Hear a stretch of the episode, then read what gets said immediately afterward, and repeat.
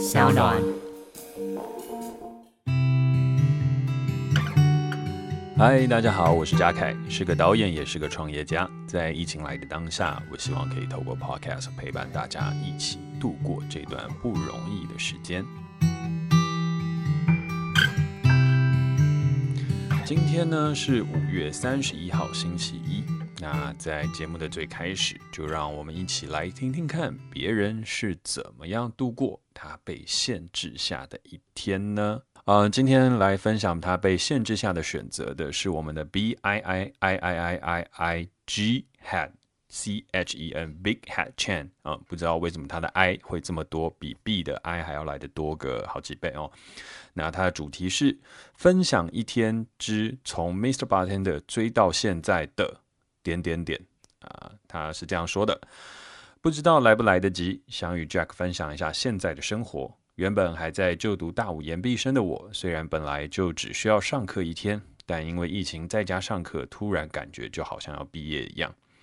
五下的一份实习也因为疫情，一个礼拜只要去一天。从小学以来不断努力追求考试成绩，每天汲汲营营的我突然闲了下来。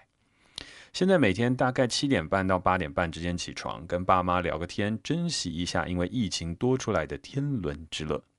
九点多开始玩个股票，当一下航海王与钢铁人，擦滴。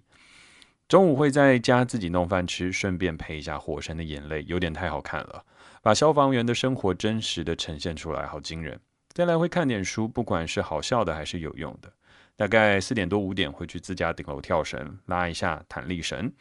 避免因为不能去健身房肥得跟猪一样。回家洗个澡，吃个晚餐，再准备一下线上家教该用到的讲义。睡前看一下 YouTube，或是陪爸妈在客厅看个电视。疫情的确改变了我原本匆匆忙忙的生活，但也让我可以慢下来，再次好好想想看，到底未来该何去何从。最后，谢谢 Jack 的温暖陪伴，也期许以后可以跟 Jack 一样，有自己的事业之余，还是一个温暖的存在。好，感谢 Big Head Channel，哦，那非常感谢你分享你的一天，其实我还蛮羡慕的，而且尤其是看你九点多的时候可以来，呃，玩个股票，当一下航海王或钢铁人，那这个部分感觉起来你应该也是有在听股癌的 Podcast，那现在有在炒股的朋友啊，虽然上冲下洗，但是如果跟着股癌大大的去走，给他一个五星吹捧的话，我想大家在这个股票市场当中应该还是可以一路顺风。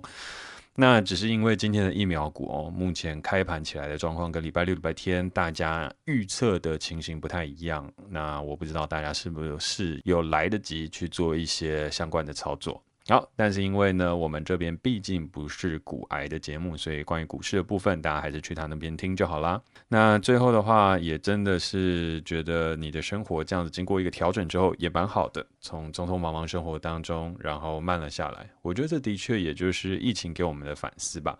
啊、原本有很多东西我们来不及思考的，然后来不及。啊、呃，去处理跟消化的，我们都可以因为这个时间的慢下来，多了一点时间和空间去处理它。好，那接下来的话呢，就要进入到我又是自己最期待的一个时刻啦，那就是啊、哲思观点的分享。那今天要分享的这个哲思呢，其实是我自己以前整理出来一个小小的一个观点和见解。那呃，这边想要在这个礼拜一。提出来给所有正在评估自己人生阶段状态的朋友做一个分享。那其实我也是相信，现在有很多人因为 work from home 多了很多不同的时间，或是也衍生了很多的焦虑。那在进行的过程当中，可能也缺乏一些对于自我评估的方式。那这边的话，就是以我个人经验当中整理出来的一个小方向，提供给大家作为一个参考的工具和呃，让大家可以更了解我在思考这件事情的一些脉络。那希望也可以带给你一些启发。好，那我在思考这件事情的时候，其实是从这样子开始出发的。我相信这个世界当中的每一个人，他都在散播着自己的讯息，然后形塑自我的品牌，然后逐渐累积粉丝，然后慢慢拥有了一批一批的社群。那这个社群当中，其实不论小不问大，我觉得都是现在所有人正在进行的东西。那在其中找到方向并获得成功的人，我们往往会把它称之为 YouTuber、Blogger、Podcaster，呃，直播者、Instagramer、网红、KOL，就是所谓的 Key Opinion Leader，就是呃关键意见领袖。好，那有些人呢，依此赚钱，不再需要工作；有些人依此成为了一个新一代的创业家。那有些人依此投身政治，获得了更大的影响力。那举例来讲，我觉得其中的一个显学和很明显的例子，就是目前呃屹立不摇在 Podcast 前十名榜上的瓜吉 （A.K.A. 台北市议员）邱威杰哦。因此，在这个新的时代下，社群它的确就是一个力量。那只要掌握了社群，你就可以赚钱变现、创业致富、参与政治、影响大选、掌握影响力。但是，但是在经营社群还有面对社群之前，我呃非常的相信一件事情，就是你必须要先了解自己，你必须要去找到和拥有一个与众不同的特质，你才有办法在这机会茫茫的一个网络大海当中脱颖而出，开始去累积自己的影响力。而在这样子累积影响力和去散播自己的讯息、行作品牌的过程，我认为最重要就是要来去做自我发展的认知。所以呢，接下来我就会针对自我发展的当中去做一个客观的论述和呃一个阶段性的分野，来作为大家在无论是自我认知，或是你要在投入社群经营前，或是你要再去追求更高的人生境界前的一个参考依据。那我初步将自我发展简单归类为七个阶段。那第一个阶段是所谓的学习阶段，呃在这个阶段当中，我们透过学习了解社会的规矩，然后进而生存。而在这个时间点无论好或坏我们都会是一概的学习跟吸收。那这个阶段的话我们可以把它呃简单的说就是套用到我们人生阶段大概就是小学前吧。就在小学前我们还有很多很多都要去学习的东西我们要学着啊怎么样刷牙洗脸我们要学习 bpmfa 我们要学习语言我们要学习一些基础的知识来让我们去掌握生存的技能沟通的方法以及很多很多的东西。那我们那个时候其实就像海绵，一直不断的学习心智跟知识。那其实我觉得这一段时间当中，我们有学到好的，也有学到坏的。那好的就像我刚刚讲生存的技能，那坏的话也会学习到一些社会的教条与规范。所以呢，我们就必然的进到了下一个阶段，就是盲从。盲从这个阶段是经过学习了解了在社会的生存方式之后，但大多数的时候都是呈现一个没有思辨状态下的盲从阶段。那这个阶段的话，我把它称之为盲从的原因，就是因为它有点像是学习到下一个我们反抗期前的一个一个一个很有趣的阶段。那如果类比到我们的实际生活的话，它比较有点像是可能在国中的时间吧，可能国一、国二叛逆期还没有到的时候，因为那时候老师讲什么我们都说好啊，爸妈讲什么也都说好。但那时候我们真的有在学什么有用的东西吗？其实不然，我们就只是在学习一些可能课本上面教的知识啊，要背的东西啊，去追逐一些我们根本不知道为什么要去追逐的事情。但是我们都觉得 OK 了，反正大人讲的都是对的，反正这个社会讲的东西也都 OK，我都听一下、吸收一下没有问题的。然后我就听从这个规矩和教条，反正大家都这样做啊，那我为什么不做？所以这个阶段我们就把它称之为盲从阶段。但盲从了之后呢，接下来我们就进到第三阶段，就是反抗期。好，这反抗期呢，就是我们心里面都会觉得有些东西怪怪的，然后说不出口，可是呢，就会在一天的时间当中，我们就觉得说，好，我们不能够再这样子了。我们会开始反抗体制，反抗老师，反抗父母，反抗这一切我们本来在盲从的事物，开始去找到我们自己的自我。而我把它称之为这个东西叫做反抗期，但实际上白话文一点就是所谓的叛逆期。那这个叛逆期，roughly 大家的发生的时间可能都是国中三年级到高中二年级左右吧。或者是长一点，可能到高中三年级，或者是有些人反抗期很长很长，就是他青春期永远走不完。那其实也有像这样子的朋友哦。好，但是反抗期走到后面的时候，他会进入到一个非常非常累人的时期，这个时期就叫挣扎期。原因是什么呢？因为反抗是不容易的，所以我们开始要在成就自我和顺从社会当中不断的挣扎。那我觉得反抗和挣扎最大的一点事情是，反抗它是一个强而有力说。我不要的一个状态，哈，我会想要去反动这一切。可是挣扎是，诶，这样子的话好像可以，诶，这样的话好像也可以，诶，我到底该怎么办？他没有办法清楚的表达，因为我已经知道这个社会会变成这个样子，所以我继续反抗就显得太过的幼稚，太过的天真，太 naive 了。那我到底要怎么做呢？我开始挣扎，我开始龟缩我的选择。我不像青春期叛逆的时候那么样的具有反抗性，我开始挣扎。然后我开始不断的龟缩自己，然后一直不断的在内心产生出很多的小剧场以及纠结。但是在走过挣扎期了之后呢，我们就要进入到人生当中很重要的一个时间点，也就是独立期。在经过挣扎的时候，少数的人选择了独立，开始让自己过着自己所选择的生活。好，为什么我会说少数人呢？因为真的大多数的人，大部分的时间就停留在挣扎这段时间，就是他内心当中一定有一些想要做的，但是呢，又顺着社会的意思，所以呢，他就一直在内心当中徘徊不定，然后价值不稳的状态下，浑浑噩噩的走完了自己的一生。到了可能四五十岁、五六十岁的时候，才突然觉得，哎，我好像没有为自己而活过，但是也已经来不及了。所以他从二十岁挣扎到了四五十岁，到了成家立业、有了小孩之后，他还一直一直不断的挣扎着。那其实像这样的人，在世界上是非常非常多的。那所谓的少数人，他选择独立，过上自己选择的生活之后，他又会变成什么样的世界呢？我就会觉得他进入到了第六阶段，成就期。独立了之后，每一个人都会开始累积成就，无论或大或小，成功或失败，这些所有的成就就开始累积。好，注意哦，我这边讲到的东西是成就期，而不是成功期哦。因为我相信每一个人开始累积的成就，它不见得是成功才是成就，它有可能是失败。因为我们狭义上面聊到成功，大部分都是再讲到什么赚钱啊、发大财啊，然后功成名就这些什么等等的。但是我觉得成就。并不是成功，而是一个一个阶段的挑战，你完成了它，它会成功，它也会失败，它会呃符合你心中预期，也有可能被这个社会残酷的赏了一个巴掌。但是这都是你的 achievement，这都是你的成就，因为你付诸了行动，它成为了你一个经历，它是你一个 credit。那这时候它就开始累积了这个成就。那在这个成就期当中的时候，你不断的累积，不断的累积，不断的累积之后呢，进到了价值期。成就就像我刚刚说的，有成功有失败。那在经过了失败的淬炼，不断不断的淬炼跟磨合了之后，跟打磨了之后，极为极为少数的人形成了一个坚定的价值。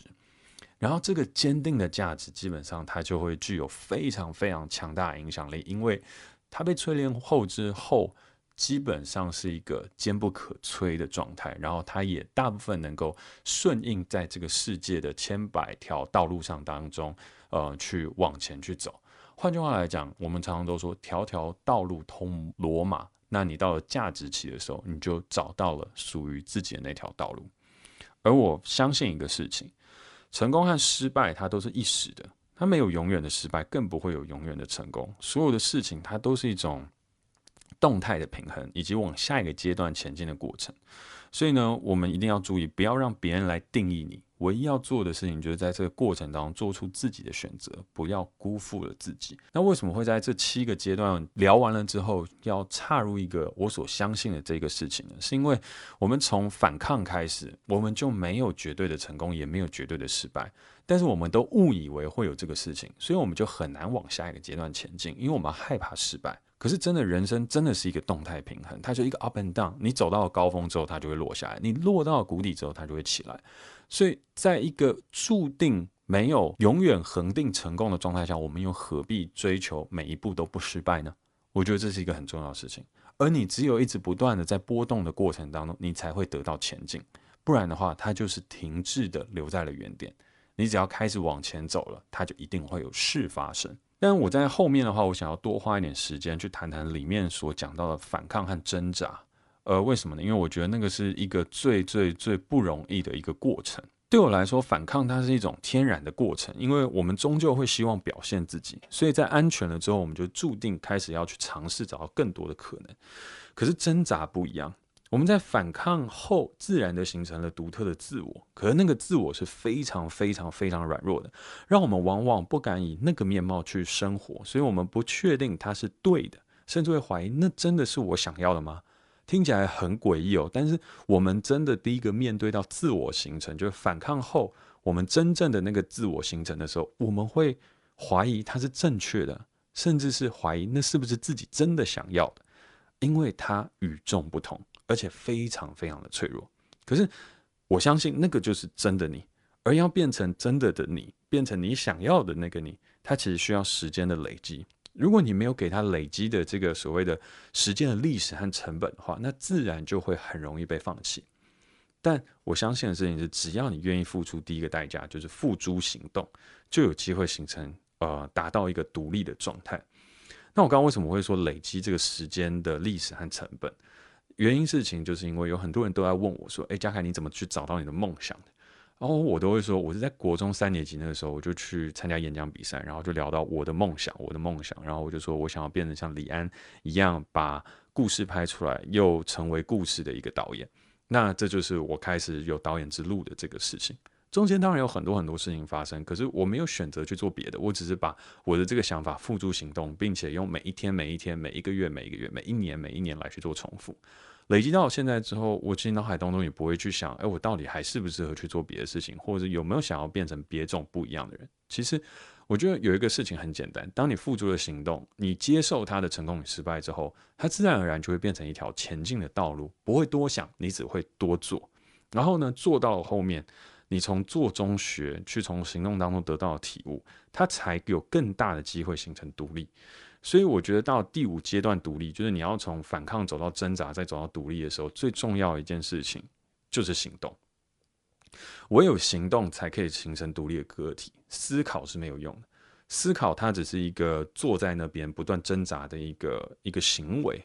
唯有我们用动作和时间的成本去堆积它，形成一股行动的力量，它才有机会真正的往前。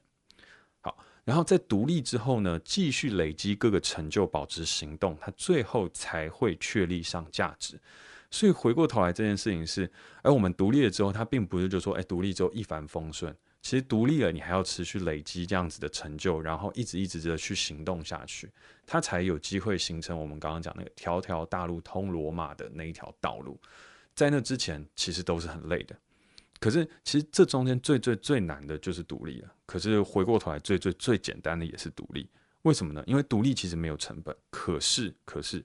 你必须要在一个荒芜的沙漠中离开舒适的绿洲向前走，这就是独立最难的地方。因为你走到了一个沙漠，你不知道哪边是终点，你也不知道东南西北是什么。就我在写这篇文章的时候，其实脑海当中浮现过一个动画，叫《食戟之灵》。《世纪之灵》它里面当中，它的主角都在形容他的父亲，他父亲是一个天才的厨师。然后这个天才厨师到最后培养出了一个强大的对手，原因就是因为那个对手觉得那个天才厨师就是主角他老爸，最终走火入魔的原因，就是因为他失去了边界，他行走在一个荒芜的沙漠中，他一直不断探索美食的极限，所以让他放弃了自我。所以呢，他到最终的时候，食戟之灵的那个大反派，他就是说，哦，我要去建构一个美食学院，定义出绝对的标准，来让所有人不会迷失在沙漠。可是回过头来，没有，这不是事实。回过头来，人生就像是那个主角他老爹一样，你就是要必须学会行走在沙漠，去找到那个没有准则当中你自己要往前进的那条路。而他很困难的是，你要起身离开那个绿洲。但回过头来呢，我也相信它其实就是这个时代的当中的关键，就是当我们走进了那个沙漠的时候，如果加上了我们现在拥有的 Internet，如果我们加上我们现在拥有这些社群的工具，如果我们又愿意沟通，你会发现在这个荒芜的沙漠当中，你可以累积，你可以找到追随者，然后呢，在这个追随者的时候，尽管没有方向，尽管找不到可以休息的绿洲，但你将不会开始感到孤单。你也不会感到孤独，你会开始一步一步恒定的累积成就。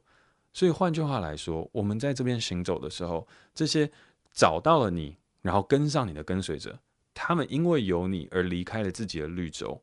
而你也因为有了他们而有了陪伴。所以在一开始的时候，你可能会感觉到孤独以及孤单，可是到最后，你终究不会感到孤单，而多数时间你也不会感到孤独。可是。某些时候，必定的孤独还是我们自己必须要去承受的。好，可是回过头来呢，其实我觉得这个时代，虽然我常常会说是一个很烂的时代和很有问题的时代，就是我们被资本压迫啊，金钱至上啊，然后也没有什么样的时间做反思。可是回过头来，其实我也觉得这个时代独立也没有那么难了，因为你可以看到各种不同的独立个体行走在这个沙漠中，不被沙尘的掩盖，反而是清晰可见的在你眼前。而你只要愿意迈开自己的那一步，就可以加入到群体之中，开始自己的旅途。这讲起来很抽象，但实际是就是网际网络有好有坏啊。我之前谈了很多它坏的一面，但实际上面它也有好的啊。你在社群当中看到了别人愿意用他的方式活出了自我，你受到了他们的激励，然后呢，也开始踏上了自己的追求。就像是有朋友在说，他看完了《Miss Bartender》之后，他也开始跟父母沟通，去说我自己有我自己想做的事情，然后开始踏出了他的追寻。譬如说，也有朋友再去看到另外一个人，他可以不工作，但是去享受一个很好的人生，然后呢，他也觉得，嗯，这是一种活出自我价值的方式。甚至你现在去看 Katie 哦，他的社群和他的这整个在 Podcast 当中的轨迹，你也会觉得他是一个很厉害的人，勇敢的人。在不知道所以然的状况下，你就可以去投身，去一个未知的状态去探索。所以也被他感动，也被他启发，开始持续的工作，去做一些不一样的尝试。而这个例子也有很多朋友在私讯的时候也有跟我分享，那我就觉得这都是很棒的事情。那最后话还是老话一句，就是人生来是会行动的，就无论想的再多，都不如实际的去付出行动。那同时呢，我也会在这周四的时候，透过 Podcast 宣布一个新的计划。那这个计划呢，虽然是新的，但是其实它比较像是一个大型的整合吧。所以如果你也有兴趣一起参与，然后付出行动，成为一个共同的创造者。或是想要透过跟我一起去努力，然后不断的去找出你自己所谓的独立精神和独立的价值的话，那欢迎你可以来信到 j a c k at s e l f p i c k 点 c c jack at selfpick 点 c c 给我。那主旨注明我想参与你的行动，然后我就会把相关的讯息到时候会先 email 给你。那如果说呃你有兴趣再多一点了解或多一点想要分享的事情的话，你也可以在信中写信告诉我。那就是我会在礼拜三晚上的时候去发出这个信件给大家，然后跟大家说明哦，我现在要做的这个计划和方向，然后以及我们是如何去达到一个共同创造，以及我们如何在从独立走到成就累积到形成价值这段路。那我自己认为的话，在经过电影了之后，我已经累积了一部分的一些成就，然后正在形成自己的价值。但我在猜，我离完整价值形成大概还有三到五年之间的距离，所以我就呃欢迎大家跟我结伴而行，一起在这荒芜的沙漠当中继续向前行。好，那分享完这个有点太过于生硬，呃，有一些抽象和具象的这个哲思观点的时候呢，就要来分享一个简单的我的一天啦。那其实我今天这一天哦，过的是我真的是说任劳任怨了，就是一个苦命人的感觉。我大概早上八点到八点半左右就坐到书桌前，然后要准备一周的一个公司的布局和方向上面的确认。但是虽然我其实前一天晚上都已经写完大部分了，可是我早上的时候我就还是会呃用一点时间来去重新整理一遍，然后还有再花大概半个小时去阅读接下来要去跟所有同仁 one on one 的一个会议的功课。然后也预先准备好，就是可以给他们什么样的一个工作上面方向的一个意见跟指导。然后接着下来十点半的时候就开始做 one-on-one 会议，一直持续到了十二点半。好，那这个就是我自己造的孽啦，因为我自己后来发现公司其实有蛮多状况是需要进行 one-on-one 的，然后又不适合开群组会议，所以呢，我就自己就把自己整个周一的早上的时间就投入在了与所有同仁 one-on-one 的时间。但是就在 one on one 的时候呢，就跟我们的制作人佳琪对到了一件非常非常惊悚的事情，也就是我上礼拜的时候有答应他，我周末要录绿洲信箱，可是因为我过分信任我的 Google Calendar，所以就在我度过我的周末的时候，我就专心的开始写文章，然后我就忘了我要录绿洲信箱。所以非常非常悲剧的事情呢，就是在呃中间赶快囫囵吞枣吃完了一点饭之后，嗯、准备跟 Katie 跟佳琪去讨论接下来 Podcast 制作的会议之后，我就马上的要去展开这个录音，然后一直录到现在。所以我刚刚录完了一集绿洲信箱，开完了制作会议，然后呃休息了十分钟，就继续来录被限制下的选择。等一下录完音，我应该会先去倒杯红酒，就是犒赏一下自己疲惫的一天，对吧？录到现在也已经五点半六点，然后天色已渐暗，这时候倒杯红酒应该不为过吧？最后也是要真挚的跟大家说，就是远距开会，它真的是一个非常耗神的状态，所以我们常常都会借助咖啡啊等等的东西来提神，但千万不要一不小心就喝太多杯咖啡。尤其是在家里，自己可能有咖啡机，或是有冲泡式咖啡的，就我们不小心就哎哎、没精神喝一杯，没精神喝一杯吧，然后就喝到最后真的会心悸哦。所以咖啡少喝点，然后如果觉得累了就起来动一动，我觉得会比较好。好，那今天礼拜一在最后的结尾要送给大家的歌呢，是我们网络剧《私事》的主题曲《Burn》，十分适合搭配今天的哲思分享一起来听，尤其是里面的歌词和里面磅礴的选气配乐，其实真的是非常非常有趣。啊，对，最后呼吁一下，如果大家喜欢这个 podcast 的话，还希望大家可以多多协助帮忙分享跟推广哦。无论是要分享在脸书、IG，或是要写文在 D 卡上面推荐，我都非常非常的感谢。谢谢大家收听今天的 podcast，是徐佳凯。如果你愿意跟我分享你疫情后的生活，欢迎到 Apple Podcast 留言给我，让我有机会跟更多的听众朋友分享，在各种限制之下依然保有选择。明天见。觉得口渴吗？快死掉了吗？那就喝了吧。痛没什么，会哭没什么，微笑也没什么。坠落没什么，腐败没什么，什么都没什么。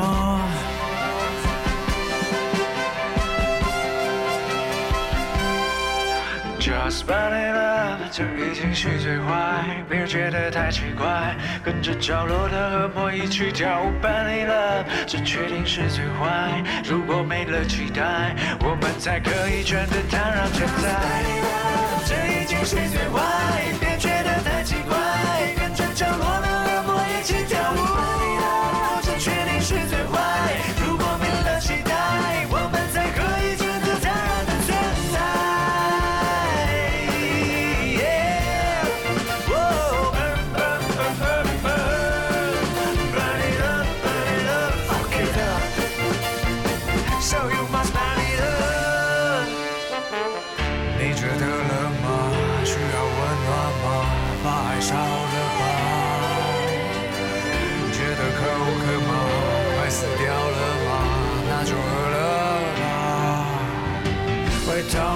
什么会哭？没什么会笑？没什么坠落？没什么腐败？没什么，什么都没什么。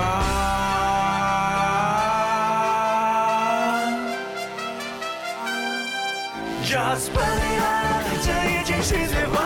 你觉得太奇怪，跟着角落的恶魔一起